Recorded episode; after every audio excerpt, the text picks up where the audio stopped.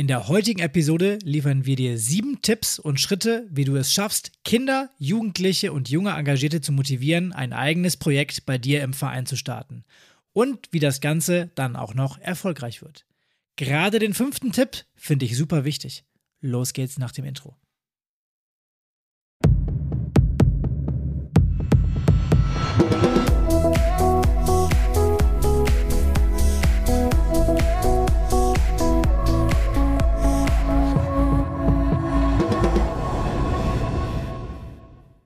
Und damit hallo und herzlich willkommen im Vereinstrategen Podcast. Am Mikrofon sitzen wie immer Martin und Pascal und wir präsentieren dir hier wichtige Themen für deinen Alltag als Vereinstratege in Sportdeutschland.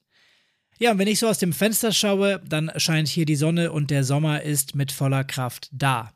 Sicherlich wird auch bei dir im Verein die Urlaubszeit beginnen und das Vereinsleben ein bisschen runterfahren. Wer kennt es nicht, dass Turnhallen und Sportplätze auch gerne mal Ferien machen? Vielleicht denkst du im Urlaub aber ja auch schon über die Zeit nach dem Sommer nach und wie du deinen Verein attraktiver für Kinder und Jugendliche im Ehrenamt machen kannst. Zumindest hat uns das unser Zuhörer Silvio vor einiger Zeit äh, gefragt, beziehungsweise die Frage gestellt, wie er junge Menschen im Verein dazu motivieren kann, eigene Projekte zu starten und was er dafür tun muss.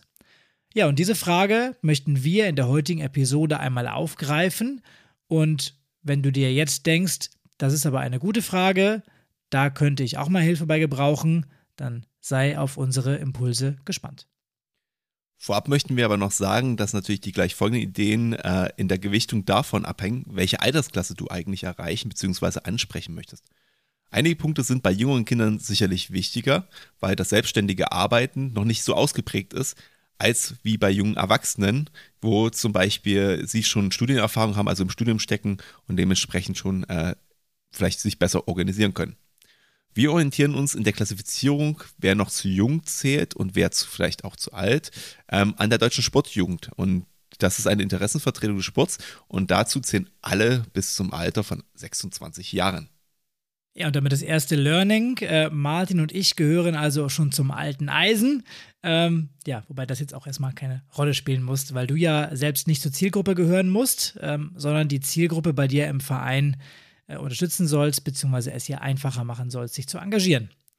Und angenommen, du hast das Ziel, die Beteiligung von Kindern, Jugendlichen und jungen Erwachsenen in deinem Verein zu erhöhen, wie könntest du das Ganze jetzt angehen? Und dafür haben wir heute sieben Tipps und Schritte zusammengetragen und starten gleich mit einem ordentlichen Brocken durch. Unser erster Tipp ist nämlich eher eine Frage als ein Tipp. Ähm, eine Frage, die du dir nicht persönlich, sondern eher stellvertretend an deinen Verein stellen solltest. Zugleich wissen wir natürlich, dass es an dieser Stelle bereits etwas kontrovers werden könnte und du vielleicht anderer Meinung bist als wir. Wenn sich am Ende alles aufeinander aufgebaut hat, dann wirst du aber sehen, wohin wir wollen. So, nun aber die Frage. Die Frage lautet nämlich, ja, was glaubt ihr, wieso die jungen Leute aktuell noch keine Projekte bei euch umsetzen?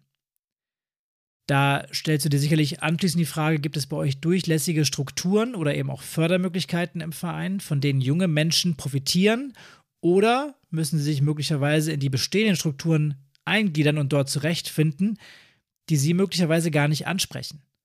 Bedeutet also, gibt es bei euch eine gewisse Offenheit für Themen? Bietet ihr projektbasiertes Arbeiten an? Wie wird man mit seinem Anliegen bei euch ja aufgenommen und auch ernst genommen? Und gibt es auch ja, Erfolgsaussichten auf einen positiven Abschluss dieses Projektes oder interessiert es am Ende eh eigentlich niemanden, was da passiert? Und das ist tatsächlich nicht so banal, wie es klingt, weil in manchen Vereinen wird zwar über Beteiligungsformen gesprochen und sich beschwert, dass von den jungen Mitgliedern nichts kommt, auf der anderen Seite wird sich aber auch nicht aktiv dafür eingesetzt, ähm, ja, am Status quo etwas zu verändern. Die Bottomline ist eigentlich, wollt ihr wirklich diese Veränderung oder redet ihr nur darüber? Bei dir ist natürlich nicht der Fall, sonst würdest du ja hier nicht zuhören. Du willst wirkliche und echte Veränderung. Und allein dieses Mindset, die Perspektive auch mal zu verändern und ja, auf die eine oder andere Stellschraube zu gucken und sie eventuell auch mal zu drehen, das hilft dir am Ende auch dabei, äh, dich auf deine Zielgruppe einzulassen und schlussendlich erfolgreich damit zu sein. Du hattest gerade schon das Wort Beteiligung äh, einmal erwähnt gehabt, deswegen kommen wir auch damit gleich zum zweiten Tipp. Beteiligungsformate sind gezielt für junge Menschen äh, zu schaffen und müssen dafür geeignet sein. Also ihr dürft niemals erwarten, dass die Strukturen bei euch im Verein schon perfekt sind. Davon abgesehen, dass man nochmal diskutieren kann, was eigentlich perfekt ist. Das haben wir ja gerade halt auch schon entsprechend angedeutet. Ich denke auch, das kann man gut nachvollziehen. Du kannst dir also natürlich überlegen, ob du etwas Formelles in deiner Satzung schreiben möchtest, zum Beispiel einen Jugendvorstand. Der Vorteil ist hier natürlich ganz klar, dass ihr im Verein und halt auch am besten mit den Jugendlichen zusammen an einem Regelwerk arbeiten könnt. Damit ist sichergestellt, dass der Jugendvorstand per Satzung oder Ordnung Rechte hat, ähm, die er dann auch entsprechend einfordern kann. Da sind wir wieder beim Thema Ernst nehmen. Das widerspricht natürlich aber unserem Ansatz für eine projektbezogene Struktur, die wir ja immer hier im Podcast vertreten, ähm, weil es ja sehr klassisch an den Verein und durch die Satzung angelehnt ist. Und deswegen würden wir eigentlich mit diesem Schritt grundsätzlich nicht anfangen wollen. Wir würden viel lieber mit einem niedrigschwelligeren Angebot ähm, anfangen wollen im Verein. Also einem informellen Zusammenschluss oder als Junior-Team könnte man sich überlegen, ob man das aufbaut. Und da natürlich die Frage gleich, was ist eigentlich ein Junior-Team? Und ja, halt genau das. Also ein Zusammenschluss von jungen Engagierten mit ähnlichen Zielen. Hier könnt ihr dann halt auch total kreativ sein, eigene Modelle entwickeln, die vielleicht in eurem Verein Sinn machen, aber vielleicht auch deswegen ein bisschen unique sein müssen. Der Vorteil ist, dass man, wenn man mit dem Junior-Team entsprechend bei der Sportjugend angemeldet ist, dann auch Projektmittelförderung über die Sportjugend beantragen kann. Und das ist ja immer ganz gut, wenn man ein bisschen Geld hat. Ähm, und das könnt ihr dann auch ganz vielseitig verwenden, zum Beispiel für Teamkleidung, ein gemeinsames Fotoshooting oder für die Öffentlichkeitsarbeit, aber natürlich auch für eure Projektideen. Ja, und vielleicht mal zur Einordnung, was du dir unter Projektförderung vorstellen kannst. Ähm, das Beispiel Niedersachsen, da war es damals so, dass wir für unser Junior-Team ein Starterpaket bekommen haben. In diesem Starterpaket waren natürlich alle möglichen Informationen, auch über Qualifizierungsbausteine, ähm, zusätzlich aber auch ein 150 Euro Gutschein für Teamkleidung, also um da auch nochmal das Zusammengehörigkeitsgefühl zu stärken und auch ein Förderbescheid über 250 Euro für das erste gemeinsame Projekt dieses Junior-Teams. Wie das jetzt in anderen Bundesländern bei anderen Sportjugenden aussieht, das kann ich leider nicht sagen. Ähm, du weißt, föderales System und so. Äh, mach dich einfach mal schlau. Äh, Google ist dein Freund. Aus meiner Sicht wichtig zu verstehen bleibt, dass deine Motivation, junge Menschen in den Verein zu bringen, nicht deckungsgleich sein muss mit ihrer Motivation, sich zu engagieren. Also was wollen wir jetzt damit genauer? Ähm, vielleicht denkst du langfristig an deine eigenen Nachfolger als Abteilungsleiter oder Abteilungsleiterin und möchtest jemanden aufbauen. Die Person, die dir dabei im Kopf vorschwebt, möchte vielleicht aber gar nicht in der ersten Geige in deiner Abteilung spielen und schätzt es viel lieber auf Veranstaltungen zu sein und diese zu organisieren. Aus der Teilnehmerrolle ergibt sich dann im Laufe der Zeit der Wunsch, eigenverantwortlich Veranstaltungen mitzugestalten und hier Verantwortung auch zu übernehmen. Das beißt sich natürlich ein bisschen mit deinem Plan. Das bedeutet, dass du auch offen sein musst für Ideen, auch wenn es im ersten Moment vielleicht ein bisschen schwer zu realisieren ist und ja, es auch völlig banal klingt. Lass die neue Gruppe mal ein wenig laufen und lass sie auch Erfolge erzielen. Wenn zum Beispiel die Verschönerung der Sportanlagen ein Anliegen der Gruppe ist, welches bei dir natürlich gegebenenfalls nicht die oberste Priorität genießt, dann ähm, sind vielleicht auch dir andere Dinge gerade wichtiger. Dann solltest du aber trotzdem die Gruppe einfach machen lassen. Wenn du hier als Betreuer schnell unterbindest, führt das halt eher zur Demotivation und es wird gar nichts passieren. Ja, und das passt wieder ganz gut, weil ich habe es schon äh, mal gesagt, für mich gibt es im Ehrenamt auch kein Scheitern, sondern nur eine Lernkurve. Und gerade bei den jüngeren Personen ist diese Lernkurve ja noch nicht so ausgeprägt wie bei manchem äh, 65-Jährigen, der oder die schon viel gesehen und gelernt hat. Das heißt, wir können auch mal guten Gewissens die Gruppe naiv in eine Sackgasse laufen lassen und dann schauen, wie wir gemeinsam wieder rauskommen. Auch das regt wieder Kreativität und Lösungsorientierung an und beim nächsten Mal wird bestimmt ein ja, anderer Zwischenschritt dazwischen geschoben oder ein, ein Schritt mehr gemacht. Frei nach dem Motto aus Fehlern lernen, wobei man natürlich auch äh, das Ganze immer ein bisschen im Auge behalten sollte. Ähm, man sollte da jetzt nicht irgendwie das Gesicht komplett verlieren, indem man äh, ja, voll gegen die Wand rennt. Da musst du schon noch ein äh, Fingerspitzengefühl dann dafür haben. Der dritte Tipp, den wir haben, ist einmal natürlich ein Budget bereitzustellen, auch um diese Projekte zu verwirklichen, aber das Geld, und jetzt kommt's, gedanklich eigentlich schon abzuschreiben. Das ist natürlich etwas einfacher, wenn du Fördergelder einsetzt, aber aus meiner Sicht ist es einfach essentiell, so ranzugehen. Denn wichtig ist vor allem, dass du beim Geldausgeben keine Denkverbote und Restriktionen vorgibst. Natürlich muss es ein gewisses Budget geben, welches eingehalten werden muss. Aber darüber hinaus kann die Gruppe selbst entscheiden, was sie mit dem Geld anfangen möchte, also wofür sie es ausgeben möchte und wofür halt nicht. Warum solltest du jetzt aber das Geld gedanklich abschreiben? Also aus unserer Erfahrung ist es so, am Ende bleibt eigentlich immer was übrig, also es wird eher weniger ausgegeben als mehr.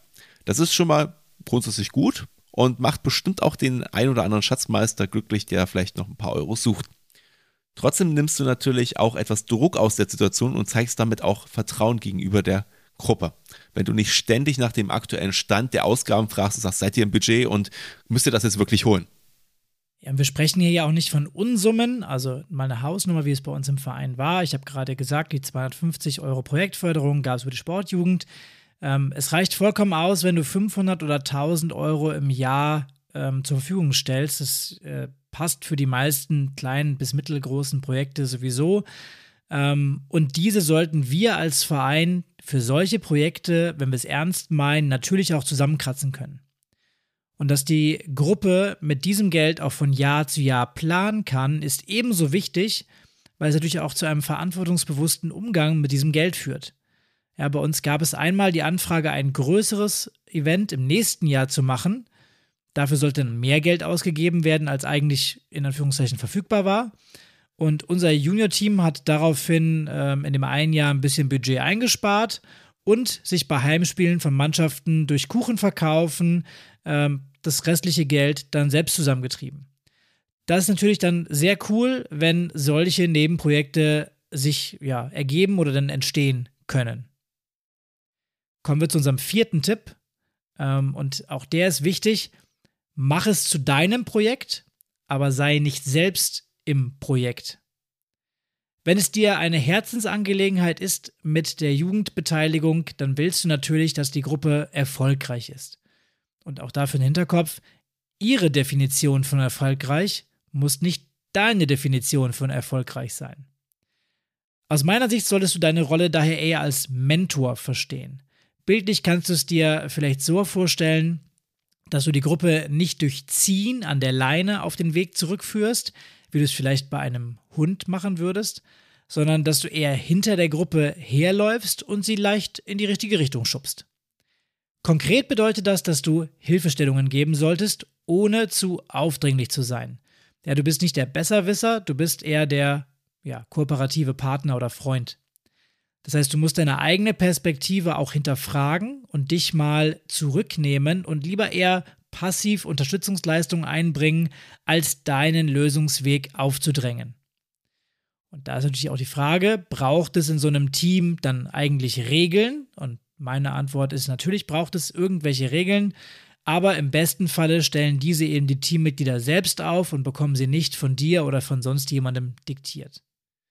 Trotzdem muss man natürlich sagen, so ganz alleine kannst du die Gruppe natürlich auch nicht laufen lassen. Ähm, weil das ist aus meiner Sicht natürlich nicht so der richtige Weg. Ähm, denn die Gruppe, und das hat Pascal ja auch gerade schon angedeutet, braucht auch so etwas wie einen Sparingspartner zur Einschätzung einfach der Ideen. Also wenn Sie Fragen haben, wenn Sie sich zum ersten Mal mit solchen Themen beschäftigen, wollen Sie natürlich auch Informationen haben, die Ihnen vielleicht fehlen. Und ähm, wenn Sie danach aktiv fragen, sollte Ihnen die Möglichkeit einfach gegeben werden, diese Informationen auch zu ähm, bekommen und vielleicht auch Einschätzung zu haben.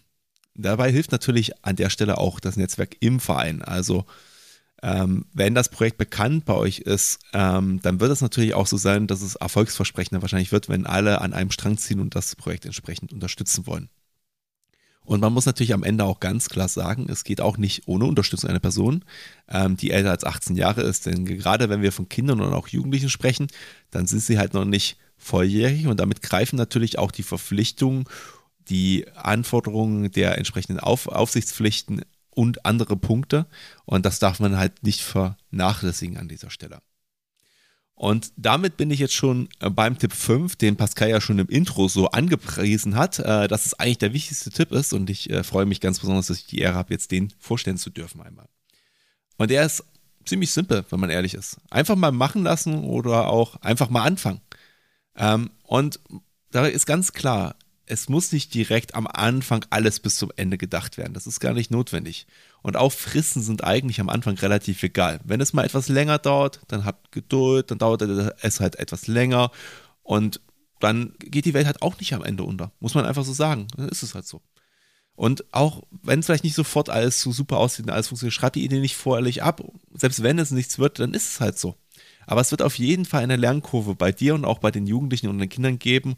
Und die werden etwas mitnehmen für sich und das nächste Vorhaben anders gestalten. Und wenn halt auch, sag ich mal, sie nicht nochmal im Projekt arbeiten wollen, dann hatten sie zumindest hoffentlich eine Menge Spaß im Team. Und das ist vielleicht dann auch schon an dieser Stelle ein Erfolg, wenn man ganz ehrlich ist. Also einfach mal versuchen, gelassen zu bleiben, wenn es mal nicht so klappt, wie du es dir vielleicht vorgestellt hast. Ich weiß, es ist verdammt schwer. Aber dabei hilft einfach, das eigene Erwartungsmanagement herunterzuschrauben. Erfolg kannst du halt nicht immer planen und auch nur bedingt beeinflussen. Das weißt du auch aus dem täglichen Leben. Und da kann der Anfang bekanntlich auch immer das schwerste Wegstück sein. Es ist eben nicht so einfach, auch anzufangen und auch die Unperfektheit einfach mal zu akzeptieren an dieser Stelle. Wenn wir hier wieder alles bis ins letzte Detail planen und erst starten, wenn alles perfekt vorbereitet ist, dann kommen wir möglicherweise über diesen Schritt der Planung nie hinaus. So ist es leider oft im Vereinsleben. Da sind viele tolle Ideen, die nicht umgesetzt werden, weil niemand wirklich damit anfangen kann oder anfangen möchte am Ende. Ja, und damit leiten wir über zu Tipp Nummer 6, und zwar die Öffentlichkeitsarbeit ausrichten auf diese Beteiligungsformate, die du dir ausgedacht hast oder die du einsetzen möchtest. Du kennst bestimmt den Satz, tue Gutes und sprich drüber. In diesem Fall ist es eher, tue etwas und sprich drüber. Macht also fleißig Werbung bei euch für die Idee der Jugendbeteiligung. Und ähm, wie das aussehen könnte, haben wir ja unter äh, Tipp Nummer zwei schon leicht angerissen. Also entweder über einen Jugendvorstand oder ein Junior-Team zum Beispiel. Ähm, und dann ist auch natürlich die Frage, gibt es in deinem Verein Multiplikatoren, die du auf deine Seite ziehen kannst? Also junge Engagierte, die deiner Idee ein Gesicht geben und bei sich im Freundeskreis möglicherweise ebenfalls Werbung machen können. Weil die Mund-zu-Mund-Propaganda funktioniert bei Schülern bzw. Schülerinnen hervorragend. Ja, das darf man nicht unterschätzen. Und wenn es gut läuft, profitierst du dann auch noch von einem, ich nenne es mal Schneeballeffekt und schnell ist bekannt, was ihr bei euch im Verein vorhabt. Ja, dabei ist natürlich dann aber auch ganz wichtig zu beachten, ähm, dass natürlich, wenn das so mm, per Mundpropaganda quasi weitergetragen wird, dass auch nicht der Eindruck entstehen darf, dass es sich um eine geschlossene Gruppe oder einen geschlossenen Teilnehmerkreis einfach handelt. Jeder, der möchte, äh, kann entsprechend mitarbeiten und ist gleichberechtigter Teil des Teams. Das ist ganz wichtig, darauf solltet ihr immer achten.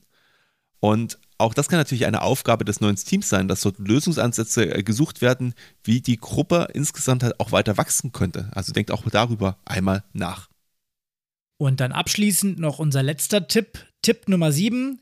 Gehe richtig mit Widerständen im Verein um da stellt sich natürlich dann immer die Frage, von wem kommen eigentlich die Einwände?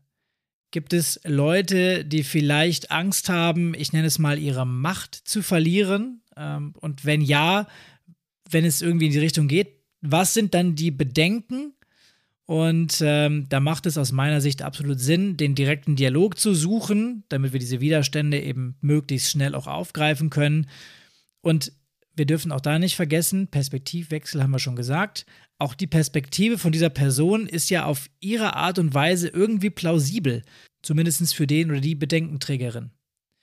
Und wenn du es schaffst, diese Perspektive für dich einzunehmen und dagegen zu steuern, dann können wir diese Bedenken am Anfang abmildern oder zumindest die Person überzeugen, das Ganze trotzdem mal auszuprobieren und dann mal schauen, wer mit der Einschätzung richtig lag.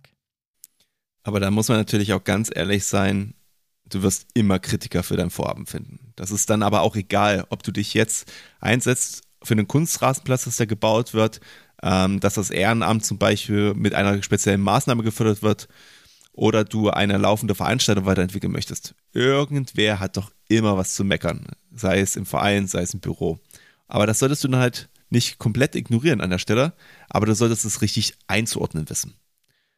Wenn es komplett festgefahrene Positionen sind, die sich nicht vertragen, dann ist es meiner Einschätzung nach eher so, dass ich mich nicht so darüber ärgern würde, sondern meine Energie viel lieber in das Projekt stecken würde und der Person damit beweise, dass es mehr als eine Perspektive auf das Thema gibt.